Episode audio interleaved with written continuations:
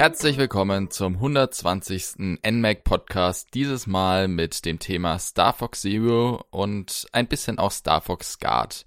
Heute sind wir nur zu zweit, denn ich bin der Armin, ich habe mich jetzt einfach mal frech wie ich bin zuerst vorgestellt und äh, den Erik. Ja, hallo Armin, du Drecksack. Tut mir und hallo leid. Hörer. Ja, kein Problem, kein Problem. Also, dann fangen wir doch mal mit ein bisschen Geschichte an. Und zwar, wie die meisten wahrscheinlich wissen, basiert ja Star Fox Zero auf, äh, zumindest inhaltlich, auf dem Erstlingswerk Star Wing, beziehungsweise Star Fox in Amerika und Star Fox 64, beziehungsweise Lilith Wars in Europa. Kompliziert. Ähm, Erik, was hast du denn davon gespielt und was waren denn so deine Eindrücke? Also ich habe beide Teile gespielt. Nun muss ich dazu sagen, ich habe zuerst Star Fox 64, also damals als Lilith Wars, ja wie du schon sagtest, hier bekannt, äh, gespielt. Und habe erst ein halbes Jahr später oder so dann ähm, gesehen, dass es auch einen Vorgänger gibt für das Super Nintendo. Und einer meiner Kumpels hatte das Spiel damals und dann haben wir es bei mir mal gespielt. Und ist natürlich dann eine Umstellung, wenn du dann ähm, halt erst den Nachfolger gespielt hast und dann erstmal so grafische Abstriche machen musst, wenn ich es jetzt mal so sagen darf. Aber muss dazu sagen, dass ja Star Fox, also Star Wing, ja damals, als es erschien, das muss halt auch ziemlich am Anfang von der Super Nintendo-Ära gewesen sein. 91, 92 vielleicht. Bin mir da jetzt gerade nicht ganz sicher. Aber ich meine, das war umwerfend. Einfach allein um, hier durch den Mode 7 Zusatzprozessor auf dem Modul hast du da ja quasi 3D-Grafiken auf einer 16-Bit-Konsole erzeugen können. Also es war schon geil. Ja, das stimmt. Also ich habe das ja immer nur am Rande mitbekommen, weil als das Spiel rausgekommen war, war ich noch nicht geboren. Äh, und ich habe dann, also ich habe mal kurz reingeschaut, glaube ich, aber ich habe es nie so richtig gespielt. Aber äh, ich war da dann schon überrascht, was anno dazu mal mit diesem Zusatzmodul alles ging. Äh, ich muss sagen, ich habe Star Fox 64 unfassbar viel gespielt. Ich habe zwar bis heute nicht alle Medaillen, weil es einfach, irgendwie bin ich da zu schlecht zu, aber es ist halt auch einfach unglaublich schwer. Aber es ist ein, auf jeden Fall eins meiner Lieblingsspiele und auch eins, das ich am meisten gespielt habe. Und deswegen habe ich mich auch sehr auf Star Fox äh, Zero gefreut. Ja, das ging mir da sehr ähnlich.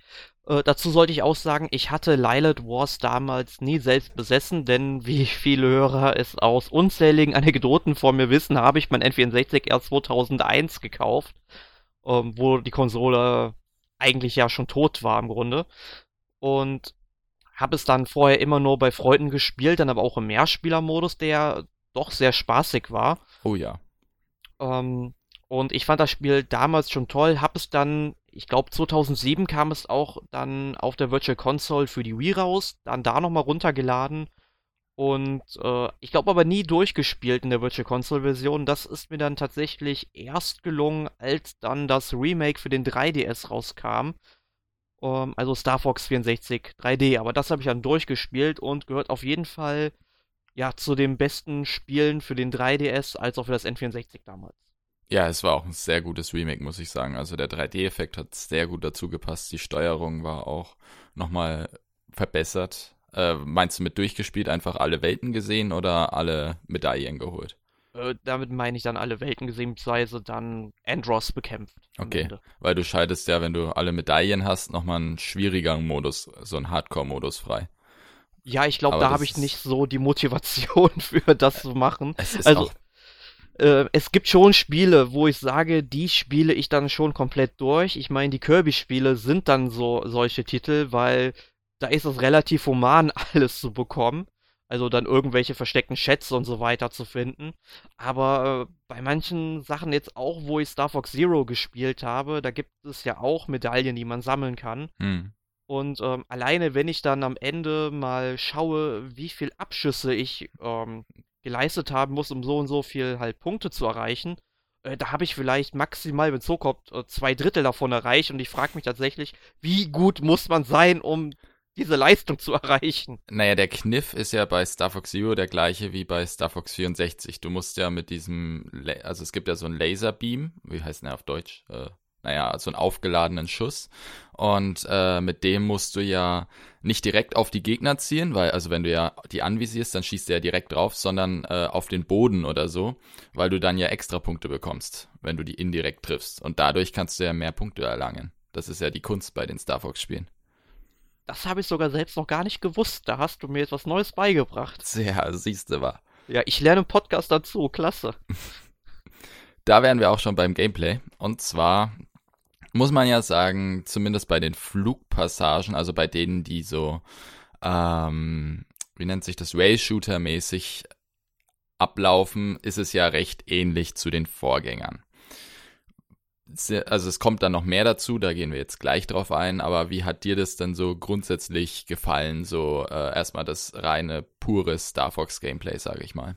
Ja, also wenn du dich wirklich jetzt nur auf die Rail-Shooter-Passagen beziehst, da muss ich sagen, die haben mir sehr gut gefallen, weil im Grunde du kannst es auch ähm, quasi fast so spielen oder fast nur so spielen, dass du gar nicht auf den zweiten Bildschirm vom Wii U Gamepad unbedingt gucken musst. Das hilft dir natürlich dabei, auf jeden Fall, aber du könntest dann quasi auch auf den zweiten Bildschirm hier verzichten und das hat wirklich wunderbar funktioniert. Aber auch wenn du dann auf den zweiten Bildschirm, also den Wii U Gamepad Bildschirm schaust und quasi aus der Cockpit-Perspektive die Gegner anvisierst, also das funktioniert auch wunderbar. Ja, muss ich auch sagen. Also äh, da war auch die Einstiegshürde relativ gering und ich finde, das hat sehr gut funktioniert und es war auch mit dem Motion Control überraschenderweise präziser, als ich dachte. Also es hat einem tatsächlich mehr Möglichkeiten im Schießen gegeben, was ich äh, so nicht erwartet habe, weil ich eigentlich kein Freund von Bewegungssteuerung bin. Mhm. Ähm, dann gab es ja, also was es ja früher auch schon gab, war dieser All-Range-Mode, äh, also dieser Freiflugmodus, mit dem man ja auch dieses Mal die meisten Bossgegner bekämpft hat. Äh, da muss ich sagen, also da nehme ich jetzt mal mein Fazit vorweg, denn ich bin da relativ kritisch immer noch gegenüber. Also ähm, ich finde, geht man mal, wenn man nur auf die Bosse eingeht, da hat es mir nicht so gut gefallen, weil äh, man muss dazu sagen, es sind ja die meisten Bosse gab es ja schon im N64-Teil, aber halt ein bisschen abgewandelt. Und was jetzt ja neu ist, ist ja, dass fast oder jeder Gegner im Freiflugmodus bekämpft wird und vorher war das dann halt auch wirklich oft nur so eine Rail-Shooter-Passage. Aber ich finde, dass ist alles sehr gewöhnungsbedürftig. Das überfor also mich hat's am Anfang tierisch überfordert, erst zu zielen, dann auch noch da präzise zu fliegen und äh, ja, nicht in den Gegner da reinzukrachen, das fand ich anstrengend. Wie siehst du's denn? Sehr, sehr ähnlich. Also ich muss sagen, ähm, so die ersten Bossgegner, die waren ja noch relativ leicht. Da ist es mir halt noch nicht so negativ aufgefallen, muss ich sagen. Da konnte ich mich halt noch relativ schnell dran gewöhnen. Was vielleicht auch daran liegt, dass ich ja den Corneria-Level schon auf der Gamescom spielen konnte und mich deswegen auch schon ein bisschen dran gewöhnen durfte. Aber grundsätzlich stimme ich dir da vollkommen zu, dass es sehr gewöhnungsbedürftig ist. Mit dem A-Wing zu spielen ist da eigentlich noch am einfachsten, aber sobald du dann eines der anderen Fahrzeuge hast, wie den Panzer ähm, oder vor allem den Walker, also da ist es dann wirklich schon sehr kompliziert und ja. nervig, weil du da tatsächlich zwischen beiden Bildschirmen oft hin und her wechseln musst. Und dann gibt es ja diesen ja quasi kinoreifen Modus, der meiner Meinung nach in diesem Spiel eigentlich nichts zu suchen hat. Also wenn du dann quasi ähm, auf dem Bildschirm aus einem anderen Kamerawinkel das Geschehen siehst, indem du, glaube ich, die ZL-Taste gedrückt hältst ja. und dann eben auf dem kleinen Bildschirm dann ja trotzdem hingucken musst, wo du eigentlich hinfliegst. Also das ist dermaßen bescheuert, wenn ich das mal so sagen darf. Ähm, was Nintendo da geritten hat, weiß ich gar nicht. Ich finde, äh, als Taste, ähm, als optionale Taste, um es zu drücken, damit du weißt, wo sich der Gegner gerade befindet, finde ich super. Aber dass es wirklich dann so eingesetzt wird, vor allem beim letzten Endgegner, ich meine, das ist Andros, das ist ja kein Geheimnis, den fand ich am furchtbarsten eigentlich, weil wie du schon gesagt hast, es funktioniert einfach nicht. Du kannst oben nicht gescheit zielen, du musst dann ständig hin und her wechseln und teilweise, ähm, ohne jetzt viel spoilern zu wollen, aber teilweise ähm, setzt das Spiel oder ist das Spiel so aufgebaut, dass du auf beide Bildschirme gucken musst oder zumindest auch aufs Gamepad gucken musst. Und das macht die ganze Sache echt anstrengend. Und da habe ich mich auch, muss ich sagen, nach viel Spielzeit zwar dran gewöhnt, aber Spaß hat's immer noch nicht gemacht. Ja, also wo du jetzt schon von Andros redest, also ich glaube, ich habe für den bestimmt so 10, 12 Anläufe gebraucht, bis ich ihn tatsächlich besiegt habe. Also es hat echt schon was gedauert ja. und es war sehr, sehr nervig am Ende, weil ähm, ich weiß noch bei Star Fox 64 3D, das hat direkt beim ersten oder zweiten Mal geklappt irgendwie, weil man sich, wenn man das ganze Geschehen nur auf einem Bildschirm ja quasi, wenn man sich nur auf einem Bildschirm mit dem Geschehen herumschlagen muss, es eigentlich auch wesentlich einfacher ist. Und man hätte den Bossgegner vielleicht dann was schwieriger machen können und es zieht sich teilweise aber auch richtig in die Länge dadurch, weil ja. du eben, ja, wie, wie du schon sagtest, nicht gezielt, äh, nicht gescheit zielen kannst und ähm, deswegen musst du dann auch öfters mal wieder wegfliegen, damit er halt seine Attacke macht mit den ganzen Laserstrahlen und so weiter furchtbar, aber dann wiederum in diesem All-Range-Modus, wenn du dann zum Beispiel gegen das Star Wolf-Team kämpfst, also das ist ja quasi das Konkurrenzunternehmen von Star Fox, wenn ich das mal so leicht ausgedrückt sagen kann, äh, das finde ich wiederum gut gelungen. Das war, also das fand ich äh, am besten eigentlich im Spiel, muss ich ganz ehrlich sagen. Es gibt ja gerade gegen Ende, ich meine, ein Star Fox-Spiel zu spoilern, kann man das tatsächlich? Dass Star Wolf gegen Ende auftritt, das ist doch kein Spoiler, oder? Nee, also mal ganz ehrlich, also Star Fox, ähm, ein Star Fox ist im Grunde wie das andere. Das also da hat Nintendo sich noch nie irgendwie was Großes getraut. Man sieht es jetzt an Star Fox Zero, es ist ja wieder ein Reimagine von Star Fox 64 im Grunde. Hm. Und ähm, also, Spo Spoiler kann man das wirklich nicht nennen, weil Star Fox ist auch so ein Spiel, was sich vor allem auf das Gameplay konzentriert, was dir wirklich wichtig ist und ja. weniger die Story. Jedenfalls, äh, ich finde die Kämpfe gegen Star Wolf wirklich gelungen. Also da hat's dann, da hat mir die Verfolgerperspektive, also dieses mit ZL, das Anvisieren des Gegners, tatsächlich auch mal was gebracht, äh, weil ich dann wusste, wo sich der Gegner befindet. Es hat sich gut gesteuert, äh, gerade wenn du dann mehrere von den Star Wolf Gegnern hast, äh, die gleichzeitig auf dich schießen. Ähm, behältst du trotzdem den Überblick, kannst genau zielen mit den ähm, mit der Steuerung. Also das hat sehr, sehr gut funktioniert. Und ich weiß auch nicht, warum sie den Weg nicht weitergegangen sind. Also alles, was sie bei den, was bei den Bossgegnern irgendwie sehr, naja, nicht schwammig, aber na, einfach gameplay-technisch nicht gut umgesetzt ist, also so designtechnisch nicht gut umgesetzt ist, das haben sie bei Star Wolf, äh, bei diesen Star Wolf äh, Battles wirklich wesentlich besser gemacht und da merkt man auch ein Konzept und äh, das funktioniert auch von Anfang an. Da braucht man keine, wie bei Andros, also ich habe auch ewig gebraucht für Andros. Ähm, da braucht man keine zehn Anläufe, um die irgendwie zu besiegen, obwohl es einem nicht leicht vorkommt. Also Star Fox Zero ist ja sowieso, wie die anderen Star Fox-Teile, kein leichtes Spiel. Ähm, und das muss ich auch sagen, das hat mir echt äh, gut gefallen. Ja, das, was mir aber ähm, bei diesem Orange-Modus noch gefehlt hat, ähm, bei der Steuerung, ähm, es gab ja früher bei Star Fox 64 oder zumindest glaube ich Star Fox 64 3D ja ein Manöver, in dem du quasi direkt, dass du auswählen kannst und dann quasi eine 180 Grad Kehrtwende machst. Ähm, wenn ich mich da richtig erinnere, du bist der Star Fox Experte. Ja, aber die gibt's doch auch. Gibt es die? Na, na klar, du kannst einmal den Looping machen mit, ich glaube, X und einmal die Kehrtwende mit, was ist denn das, Y? Ich glaube, okay, denn, dann habe ich die tatsächlich also, im ganzen Spiel nie verwendet und mich gewundert, warum es die nicht gibt. Also die gibt's auf jeden Fall. Okay, gut, dann werde ich auf jeden Fall, weil ich will ja sowieso noch den Arcade-Modus durchspielen. Das sollte man ja vielleicht sagen, es gibt in dem Spiel ja sowohl den Story-Modus als auch den Arcade-Modus. Mhm. Wobei sich ja der Story-Modus eher dazu eignet, weil man dort einen Planet so oft äh, spielen kann, wie man will, um eben versteckte Routen zu finden. Und der Arcade-Modus ist dann ja ähm, der Modus, den man nach dem erstmaligen Durchspielen des Story-Modus ja freischaltet. Oh mein Gott, großer Spoiler. Ähm, wo du dann nach und nach die ganzen Planeten abklappern musst. Ja, ja, der ist, Und dann halt, sag ich mal, wieder zurück auf Null fällst und dann endgültig kaputt bist, gehe ich mal von aus. Aber motiviert äh, ich meine, es ist ganz cool, weil ähm, du kriegst ja im Arcade-Modus auch so eine Liste an Routen, die du nehmen kannst und du kannst für jede Route praktisch einen Highscore aufstellen. Aber also mir ist das persönlich dann dafür ist mir das Spiel schon fast ein bisschen zu lang.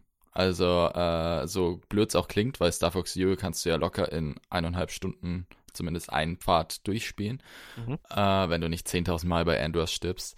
Und ich finde aber diesen Arcade-Modus, also ich, ich finde es cool, äh, weiterhin in jedem Level die Medaillen zu sammeln und in jedem Level möglichst viele Punkte zu holen, aber ich finde, äh, gesamt auf einer Route möglichst viele Punkte zu holen, das motiviert mich nicht. Das hat mich auch bei Star Fox 64 schon nicht motiviert. Ich finde es halt cool, dass du im Story-Modus die Möglichkeit hast, gezielt einfach die Welten auszuwählen und dann äh, in den Welten nach no alternativen Wegen, muss man ja auch sagen. Es gibt bei Star Fox immer relativ viele alternative Wege äh, zu finden und zum anderen da die Highscores zu knacken, ohne dass du jedes Mal wieder das gesamte Spiel durchspielen musst. Das ist auf jeden Fall cool gemacht. Aber ähm, den Arcade-Modus, ich weiß nicht. Also ja. ich finde solche Modi eigentlich immer ganz toll, wenn sie als Bonus da sind. Ähm, also damals war dieser Modus ja im Grunde Standard. Also heutzutage erwartet man ja von einem Spiel wirklich mehr. Aber mhm. ich finde es halt als Dreingabe ist auf jeden Fall nett. Und ich meine, ich habe da auch wirklich Lust, so den zu spielen, weil ähm, ich auch ein Highscore-Jäger bin, das muss ich ganz ehrlich sagen. Also ich stelle gerne ähm, hohe Highscores auf. Ja, okay. Ich, wie gesagt, ich mag es halt immer nur mal fünf Minuten da reinzugucken, zwei, drei Levels zu machen und dafür ist mir dann das Ganze zu lang, aber das ist Geschmackssache. Äh, was sagst du denn zum Training beziehungsweise zu den Missionen? Denn man muss dazu sagen, wieder ein Spoiler, man schaltet noch Missionen frei, wenn man einmal durch ist, die auch nicht viele sind. Ich glaube vier. Mhm. Aber ähm, ja, wie war denn da deine Meinung zu? Also ich habe die äh, Trainingsaufgaben, die habe ich glaube ich alle gemacht. Und bei den Missionen habe ich tatsächlich nur die erste, glaube ich, gespielt, wo es ja nochmal so ein neues Fahrzeug gibt. Mhm. Ähm, ja, die sind nett. Also, ich, wie gesagt, ich mag ja eigentlich relativ gerne in Spielen Minispiele und so Zusatzmissionen einfach. Ja. Und aus dem Grund äh, will ich die auch gerne irgendwann mal perfekt abschließen. Aber ähm, das ist halt ein Bonus. Das ist für mich jetzt nicht Star Fox Zero, was Star Fox Zero ist oder hätte sein können. Ich um, ähm. finde aber, da wurde ein bisschen arg viel Potenzial verschwendet, weil es sind, glaube ich, es sind halt vier Trainingsmissionen und vier noch zusätzliche. Das finde ich ganz schön wenig. Also wenn ich das jetzt Ja, also man hätte ruhig den Umfang vergrößern können, da stimme ich dir zu.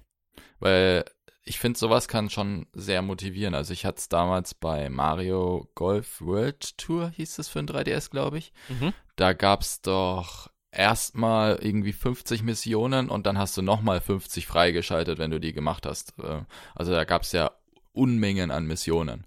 Und da kannst du halt auch echt viel Kreativität noch mit reinbringen und neue Kniffe und so. Ich finde, das hätte Star Fox Zero nochmal so einen ganz anderen Touch geben können. Schade, aber ähm, ja. ja. man hätte, man hätte wirklich ruhig mehr machen können, da stimme ich dir zu. Also nur äh, an sich, es war halt, wie gesagt, eine nette Dreingabe und es eignet sich halt vor allem dazu, ähm, dass du eben nochmal ähm, die Steuerung ein bisschen verinnerlichst. Ja. Also mehr ist es für mich auch wirklich nicht. Okay, ja, äh, ist halt leider so. Ja. Ist, ist Aber ähm, ich hatte eben wo noch ein weiteres Fahrzeug da angesprochen, was man da genau, spielen ja. kann. Aber es gibt ja dann auch im Story-Modus noch ein Vehikel, und zwar den Gyrocopter oder Gyrocopter. Gyro Wing. Gyro Wing oder wie auch immer man das Ding jetzt nennen möchte. Was hältst du davon? Ähm, schwierig. Also ich, ich finde ihn an sich, also man muss ja sagen, der Gyro Wing, der spielt sich ja deutlich langsamer, deutlich mehr Stealth-basiert, sage ich mal.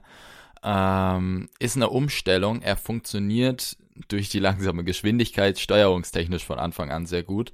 Und man muss auch sagen, das Level, in dem er eingesetzt wurde, ist sehr schön designt. Ähm, hat mir einmal gute Abwechslung gebracht, aber es hat mich auch so ein bisschen rausgebracht. Also ähm, ich finde, ich finde, es hat trotzdem ins Gesamtkonzept nicht so hundertprozentig ja. gepasst. Also, ja, das stimmst du mir eigentlich vollkommen zu, weil genauso hätte ich es nämlich auch gesehen.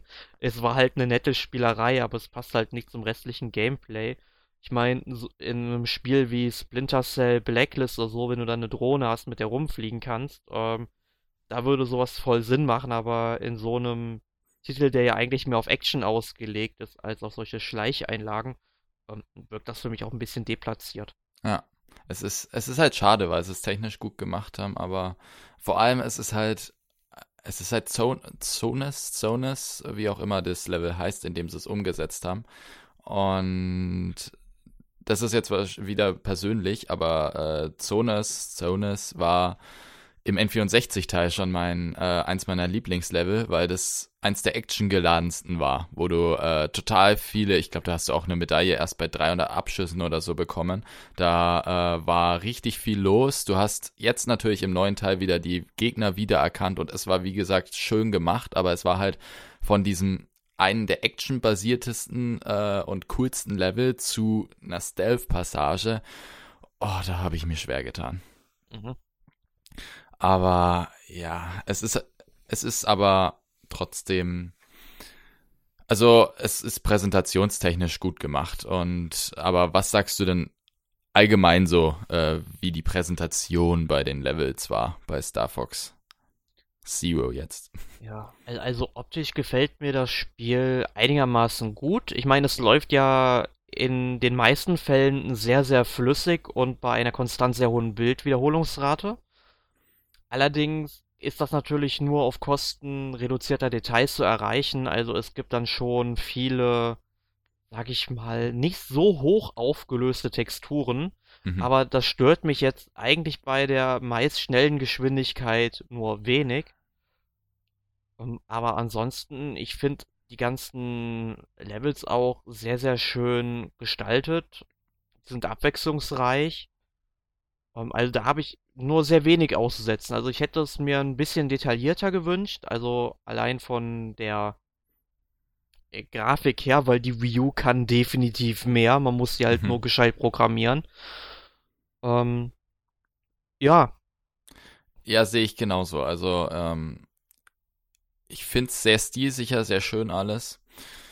Man hätte mehr machen können, hat mich persönlich jetzt aber auch nicht so sehr gestört. Ähm, es ist halt blöd, dass die Gameplay, also dass das alles mit dem Gamepad sehr aufgezwungen wirkt und man dadurch sich denkt, wenn sie es jetzt anders gemacht hätten, hätten sie auch noch eine schönere Grafik machen können. Ja, genau, aber, man muss ja bedenken, dass die Wii U direkt zwei Bildschirme berechnen muss. Ja, also das ist halt, das sind halt diese Entscheidungen, die ein bisschen unglücklich sind, aber ich denke so im Generellen an dem Stil kann man jetzt nicht viel aussetzen und man kann jetzt auch nicht sagen, dass das Spiel hässlich ist. Es ist halt nur ein bisschen detailarm, aber das ist mir lieber, als wenn es total hochauflösend wäre, aber irgendwie alles sehr monoton oder sehr äh, unpassend und das ist ja nicht der Fall. Also es passt sehr gut alles in Star Wars als Star Fox Universum, auch wenn es glaube ich wesentlich farbenfroher ist als noch der N64-Teil. Zumindest kam mir das so vor. Äh, passt aber wirklich gut. Also da haben wir beide nicht viel dran auszusetzen. Genau. Woran wir beide sicherlich relativ viel auszusetzen haben, war die Implementierung des Gamepads. Was hast du denn dazu Schönes zu sagen, Erik? Ja, eigentlich grundsätzlich nicht mehr viel. Also ich fand's halt, wie gesagt, in den normalen Ray-Shooter-Passagen wirklich gut, weil es ist da eigentlich auch nur optional. Aber halt im Orange-Modus musst du es halt nutzen. Und das finde ich halt immer sehr, sehr schade, wenn Nintendo einen eine Steuerung aufzwingen muss, die nicht ähm, wirklich, ähm, ja, ich will jetzt nicht perfekt sagen, aber die halt nicht wirklich unbedingt sehr gut ist. Und ich hasse es, wenn Nintendo das macht, denn es gibt so viele Möglichkeiten, alternative Steuerungsmethoden in einem Spiel zu ermöglichen, ohne direkt eine komplett neue Programmierung irgendwie in das Spiel zu packen. Ähm, also, da tut's mir leid, Nintendo, da habt ihr ordentlich verkackt. Ja. Das kann man nicht anders sagen. Aber ja, das, ich, das, das, muss ich halt ganz ehrlich, weil mittlerweile, ich sag das schon seit, ähm, jetzt haben wir 2016, wann habe ich beim MMAC angefangen? 2008 und so weiter, ja, also vor acht Jahren. Vor acht Jahren habe ich so einen Scheiß schon bemängelt, dass Nintendo das nicht hinkriegt. Da wird auch nichts mehr passieren, also da bleibt das Unternehmen seiner Linie treu. Äh, man kriegt es ja bei Smash Bros. auch hin. Und es kriegen andere Entwickler, wie du gesagt hast, auch schon hin. Und es ist jetzt nicht so, also es ist ja nicht so, als ob es Weltraumflugpassagen nicht schon irgendwo gegeben hätte und dass sie nicht schon irgendwo funktioniert hätten. Und bei Splatoon haben sie ja sogar mal bewiesen, dass sie relativ kreativ sein können. Da war doch das mit, dass du dein äh, Pro-Controller nehmen kannst und den, die Remote an dem Pro-Controller befestigen und dann kannst du auch diese Bewegungs-, also diese, äh, ja doch, Bewegungssteuerung nutzen. An den Pro-Controller eine Remote anschließen? Äh, den, den, die Remote an den Pro-Controller anschließen, Entschuldigung. Ja, oder, oder auch so. Also, be nein, befestigen. Du musst das, da gibt's ein wenn du die daran festmachst, keine Ahnung, mit Kabelbinder oder so, dann kannst du das einstellen und dann kannst du mit äh, Bewegungssteuerung spielen. Ach so, okay, alles klar. Ich, äh, ich erinnere mich, ich dachte jetzt irgendwie, wie damals beim Classic-Controller mit so einem Kabel oder ja, so. Ja, tut mir leid, anschließend war das war der falsche ja. äh, Ausdruck befestigen. Ja. Also, wir haben ja jetzt schon ausgiebig über Star Fox Zero gesprochen, sei es über die Präsentation, sei es über die Steuerung, sei es über Vergleiche mit den Vorgängern. Äh, wie wäre denn jetzt so dein Fazit, Erik? Schwierig, muss ich wirklich sagen. Also, es ist ja ein gutes Spiel. Um, ähm, es macht mir ja auch sehr viel Spaß eigentlich immer mal wieder zwischendurch. Aber wenn man jetzt zum Beispiel das wirklich sehr gute Star Fox 64 bzw. Light Wars kennt, dann wird man in Star Fox Zero nicht viel Neues entdecken, wenn man denn nicht gerade unbedingt eine auf Teufel komm raus innovative Steuerung erleben will.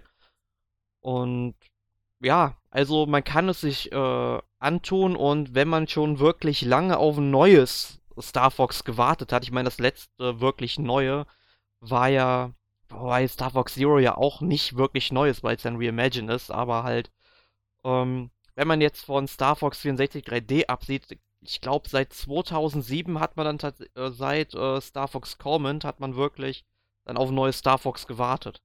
Ja. ja. Und wenn man wirklich so lange gewartet hat, dann sollte man sich auch Zero antun. Nur wenn man eben was Neues erleben will, dann ist Star Fox Zero vielleicht nicht unbedingt das beste Spiel dafür.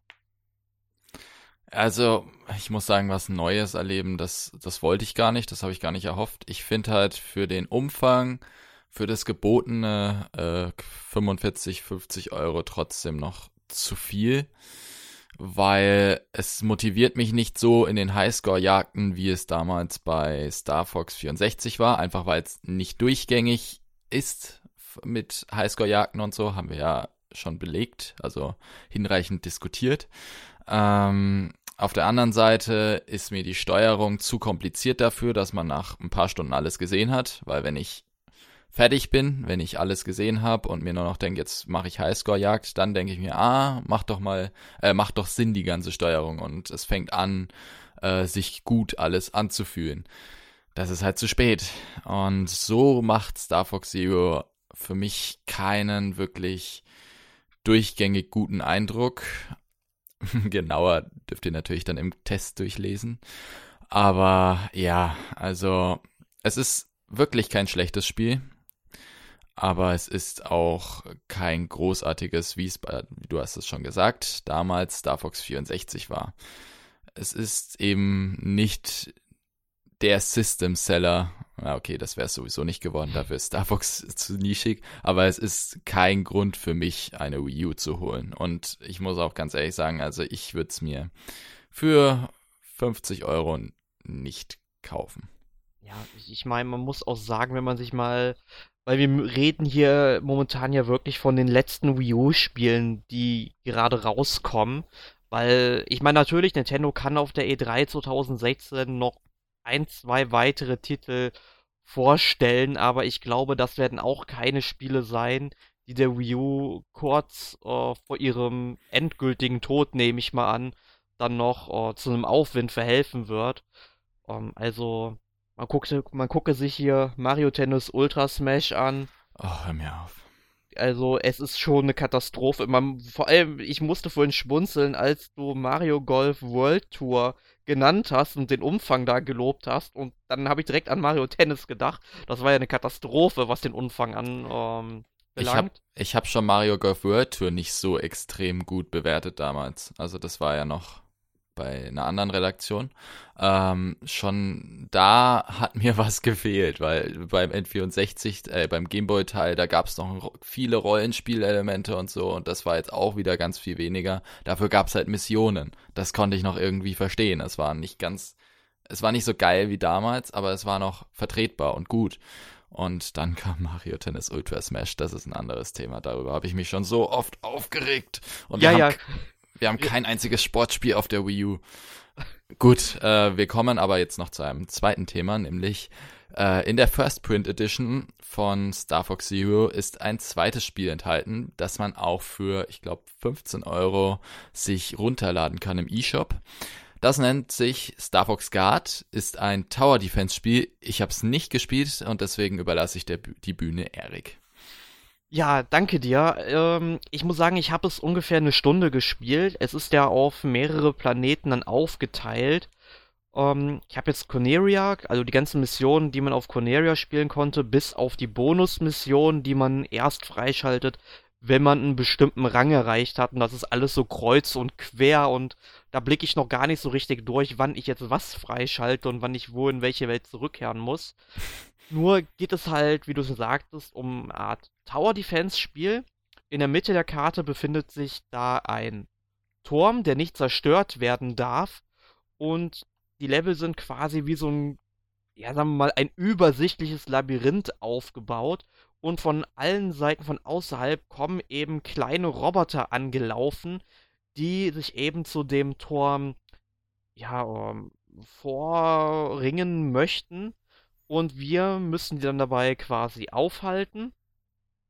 Und dazu stehen dann einem zwölf Kameras zur Verfügung, die dann über das Gamepad ähm, ausgewählt werden können. Und wenn, sobald man eine ausgewählt hat, sieht man dann eben in der Mitte auf dem Fernsehbildschirm eben das Bild dieser Kamera und man kann damit dann eben auch auf die verschiedenen Roboter, die dann natürlich auch unterschiedlich ausfallen. Da gibt es wirklich äh, ganz kleine und langsame Roboter, dann große, die quasi sich aus zwei kleinen zusammensetzen. Wenn man da quasi den ersten Kopf weggehauen hat, ähm, rast der zweite auf einmal richtig los und man muss dann noch hinterher schießen. Ähm, oder irgendwelche Roboter, sobald man die beschießt, bleiben die im Grunde stehen, äh, fangen aber an, Nebel auszusenden, sodass man natürlich keinen Blick mehr hat. Und dann gibt es Roboter, die quasi als Störsender fungieren und die Kamera dann ja eben mit einem Störsignal belegen und du nichts mehr siehst und dann eben auch auf andere Kameras umschwenken musst, um von denen aus dann äh, in diese Richtung zu schauen den Störsender wieder wegzuschießen. Und es gibt halt, sobald du neue Ränge aufsteigst, dann auch neue Kameras, die du einsetzen darfst. Du darfst die Kameras auch in einem bestimmten Radius auf der Karte ja, bewegen und es ist eigentlich schon wirklich sehr tiefgründig und mir gefällt das Spiel richtig und ich bin auch sehr motiviert, das weiterzuspielen. Oh, okay. Also ist es auch abwechslungsreich durch die ganzen, äh, durch den ganzen Inhalt oder? Oh, das kann ich noch nicht sagen. Also am Anfang auf jeden Fall schon. Ich meine, ich habe wirklich nur eine Stunde in dieses Spiel investiert okay, und ja. Mhm. quasi die erste Spielwelt weitgehend, soweit es mir halt nach meinem Rang möglich war, dann tatsächlich geschafft. Ähm, ja, es gab halt schon verschiedene Robotertypen. Ich weiß jetzt natürlich nicht, wie das in den darauffolgenden äh, Welten aussieht, ob da jetzt noch so viele verschiedene äh, Gegnertypen noch dazukommen. Äh, und ich muss sagen, ich habe bisher, glaube ich, eine neue Kamera erhalten, die dann ähm, fünfmal auf einen Gegner schießt oder fünf Ziele gleichzeitig anvisieren kann im Grunde. Also, das muss ich dann im späteren Spielverlauf herausstellen. Also, ob es 15 Euro dann als Download wert ist, weiß ich nicht. Wenn man allerdings die First Print Edition irgendwo bekommen sollte, noch, weil ich finde die mittlerweile gar nicht mehr irgendwo im Laden. Also, bei mir im Mediamarkt in Bonn, da waren irgendwie am ersten Tag lagen drei Stück da aus. Also, die war auch relativ limitiert, kann man sagen. Äh, und äh, jetzt am letzte Woche oder so lag gar keine mehr darum. Also die wird vermutlich schon vielerorts vergriffen sein und dann zu horrenden Preisen bei eBay vertickt werden. Nur wenn man die halt noch irgendwie dann für 60 Euro oder so bekommen sollte, einem gefällt das Spiel nicht. Der Vorteil ist dabei, es liegt eben auf einer Disk ähm, dabei, man, also kein Download-Code, das ist wirklich toll. Wenn es oh, einem nicht gefällt, dann kann man es eben dann noch bei eBay verhökern und hat dann im Endeffekt nur den Preis für Star Fox Zero bezahlt und hat dann eben halt noch ein, ja, ein Steelbook zu Hause rumliegen, wobei ich das Steelbook irgendwie total überflüssig finde. wenn man das Spiel sowieso in der Hülle verkauft. Also tut mir leid, was soll der Scheiß? Da hätte man auch eher ein Artbook oder ein, eine Soundtrack-CD beiliegen können. Da hätte ich mehr von gehabt.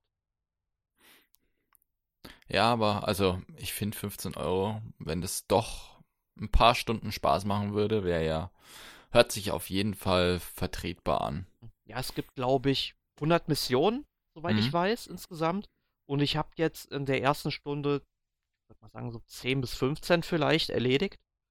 Ja, das Und hört sich doch. Also, also ich denke mal, ich denke mal, je weiter man dem Spiel kommt, desto ähm, einfacher wird es für einen als Spieler, nicht unbedingt von den Aufgaben her, die man zu bewältigen hat, aber man gewöhnt sich halt immer mehr an die Steuerung, weil man muss ja dazu sagen, man sieht ja um in der Mitte vom Bildschirm sieht man ja tatsächlich nur ähm, die Kamera, die gerade aktiv ist auf dem Fernsehbildschirm und drumherum sind dann eben dann noch die ganzen ähm, sind halt wirklich alle zwölf Kamerabilder angezeigt, damit man auch sehen kann, zu welcher Kamera man jetzt am besten wechseln sollte, um eben die Gegner abzuschießen. Mhm. Also, ähm, es macht Spaß. Also, ähm, ich habe ja schon von einigen Leuten gehört, die damals eben, ja, Project Guard, das war ja der Arbeitstitel von dem Spiel, wo er eben noch nichts mit Star Fox zu tun hatte, gespielt haben und die fanden es eben, ja, eben nicht so geil. Also, da scheint sich wohl ordentlich was getan zu haben. Ja, das ist erfreulich. Zumindest einmal eine sinnvolle Implementierung des Gamepads. Ja. Also ich habe da jetzt auch nur noch dazu zu sagen, dass sich Star Fox Zero anscheinend sowieso nicht so schlecht verkauft hat. Das ist mir gerade eingefallen, als du gesagt hast, dass die First Print Edition eben vielerorts vergriffen ist. Ich glaube, in den Software-Charts war es diese Woche auf Platz 2. Äh, vor Dark Souls 3, glaube ich. Also, das ist schon eine Woche vorher erschienen, aber egal.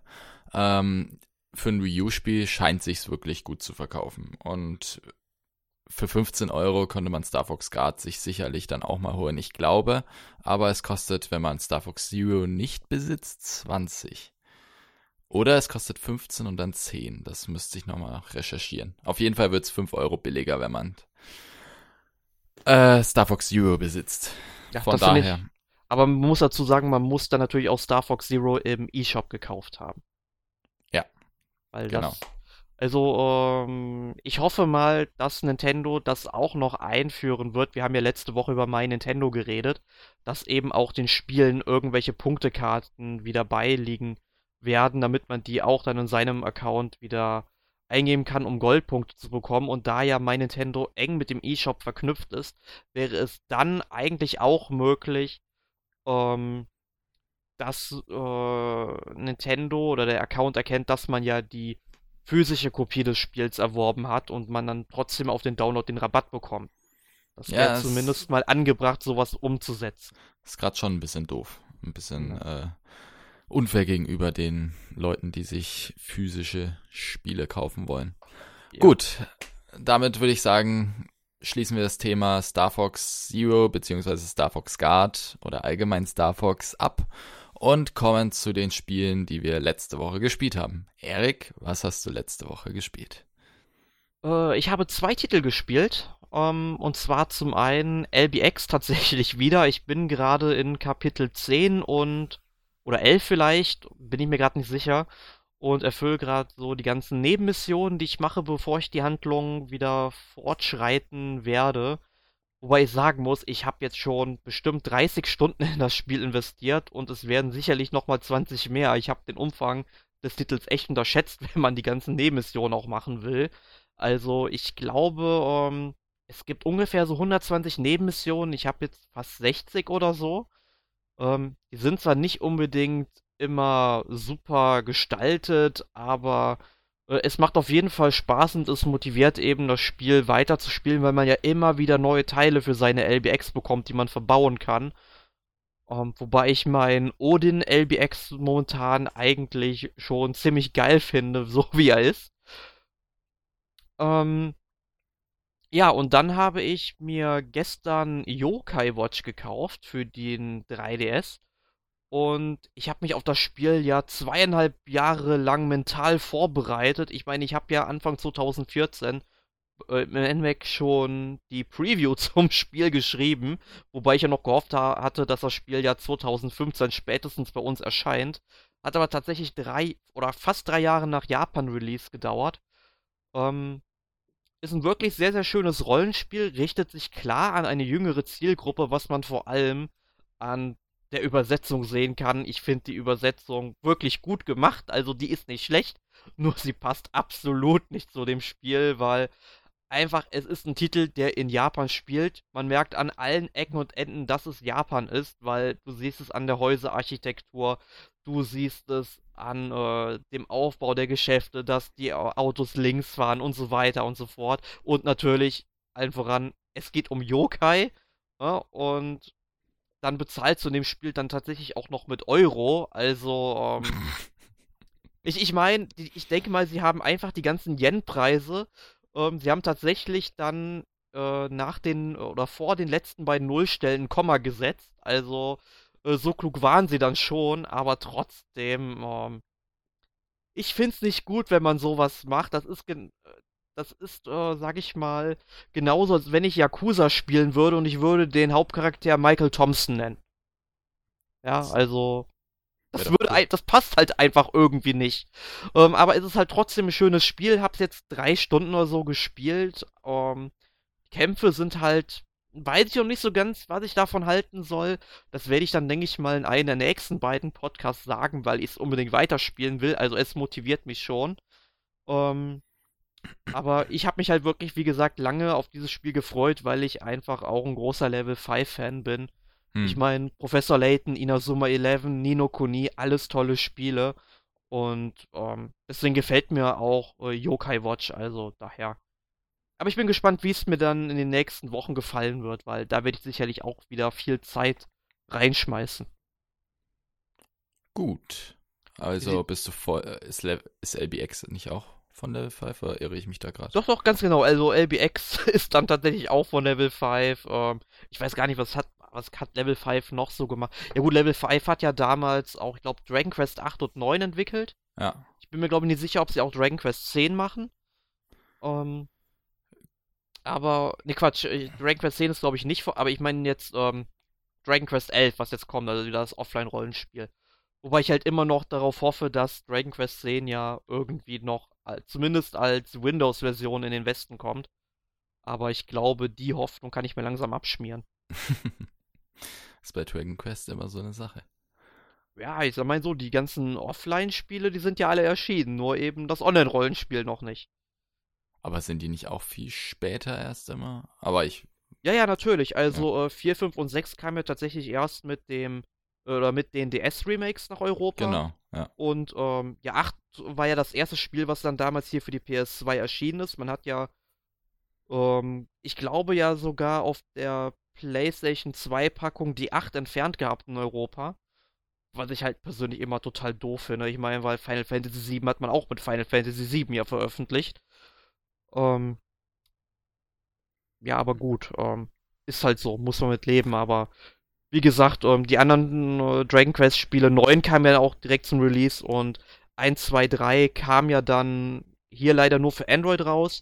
Wo, was ich halt immer noch sehr schade finde, es gibt ja eine US-Fassung äh, für die Wii von denen. Es gab ja so eine Dragon Quest Collection für die Wii. Ähm, dass die hierzulande nie rausgeschieden ist mit den, äh, nie rausgekommen ist mit den ersten drei Teilen. Sowohl in der NES als auch in der Super Nintendo Version, was ich ziemlich geil fand. Ähm, da hoffe ich sehr, dass die zumindest dann noch in der Virtual Console für die Wii U oder für NX dann später noch erscheinen wird. Hm. Weil die Möglichkeiten sind definitiv da. Es würde mir die US-Version wirklich reichen, weil die Android-Version und iOS-Version, die ist ja auch nur auf Englisch hier erhältlich. Ja. Und Teil 7 kommt ja dann dieses Jahr auch noch für den 3DS und dann ist endlich, bis auf Teil 10, dann jedes uh, Dragon Quest hierzulande erschienen. Irgendwie. Irgendwie, irgendwann, irgendwo. Ja. Wie sieht's denn bei dir aus? Ähm, ich habe meinen 3DS daheim vergessen, weil, also ich bin jetzt erst umgezogen und deswegen habe ich keinen 3DS da gehabt. Ich wollte nämlich eigentlich mal wieder Virtuous Last Reward, das war sehr schlecht im Englischen ausgesprochen, egal, äh, spielen.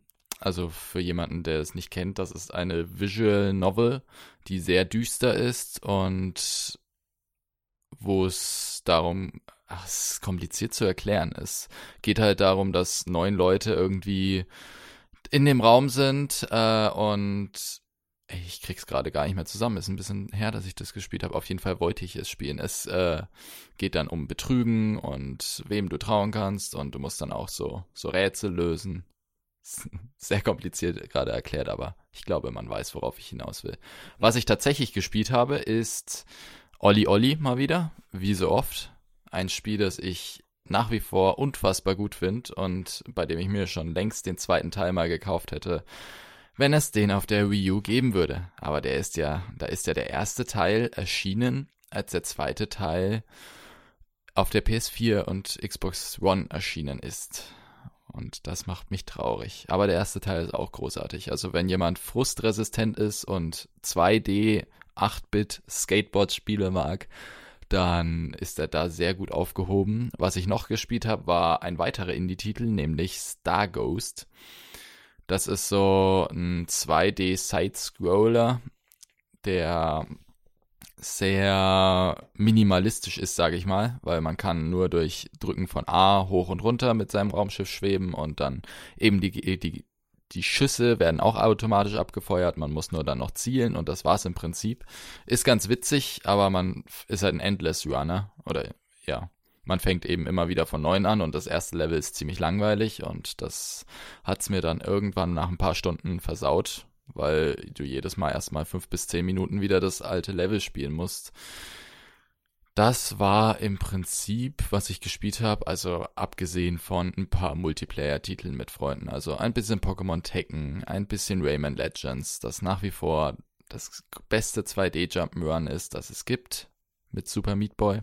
Und Donkey Kong Country 2. du bist der Einzige, der es so hoch, so hoch bewertet. Ja, aber ich weiß halt wirklich nicht, was ich an dem Spiel auszusetzen habe aus dem damaligen Blickpunkt, eben als es erschienen ist. Ne? Ja, ich, ich hab's halt nur, als ich acht war, mal gespielt. Deswegen kann ich das leider nicht bewerten. Ja. Gut, Gut. aber das war so im Prinzip, was ich gespielt habe. Ja, damit äh, würde ich den Podcast auch langsam schließen, nämlich äh, und auf den nächste Woche verweisen, denn nächste Woche ist der erste Teil des Pokémon-Franchises dran. Ein sehr spannendes Thema, wie ich finde. Und mit dabei ist der Erik. Ja. Und ich glaube Sören und Jasmin, wenn ich genau. äh, richtig in Erinnerung habe. So ist, ist es zumindest geplant. Also. Da werden wir dann mal zu dritt über die Game Boy und Game Boy Color Spiele sowie die Nintendo 64 Auftritte ähm, reden und eventuell auch noch was allgemeiner über das Franchise, weil es gab ja den Game Boy Color Titel Trading Card Game und dann müsste man eigentlich auch über das Sammelkartenspiel an sich reden. Also es wird ein sehr vollgestopfter Podcast, kann ich mir vorstellen. Und Hey You Pikachu. Ja, das dürfen wir natürlich nicht vergessen. PlayStation. oh, schön. Aber das ist dann echt viel. Aber es wird spannend und ich glaube, es wird auch bei allen anderen Pokémon-Podcasts spannend, weil da gibt es sehr viel zu sagen, sehr viele Ableger. Ja, schaltet da auf jeden Fall mal rein. Hier habt ihr ja jetzt schon reingehört und ich würde sagen, wir verabschieden uns dann mal. Auf Wiedersehen. Jo, tschüss und bis nächste Woche.